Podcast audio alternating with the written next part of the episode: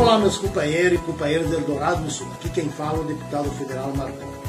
Estou aqui para dar o nosso apoio à nossa companheira, professora Claudete Oliveira. Essa mulher guerreira, professora, que conhece muito bem a cidade e o interior. E junto com o doutor Garim.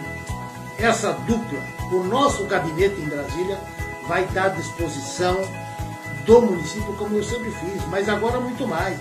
Por isso que precisamos eleger essa mulher, professora, guerreira, Claudete de Oliveira.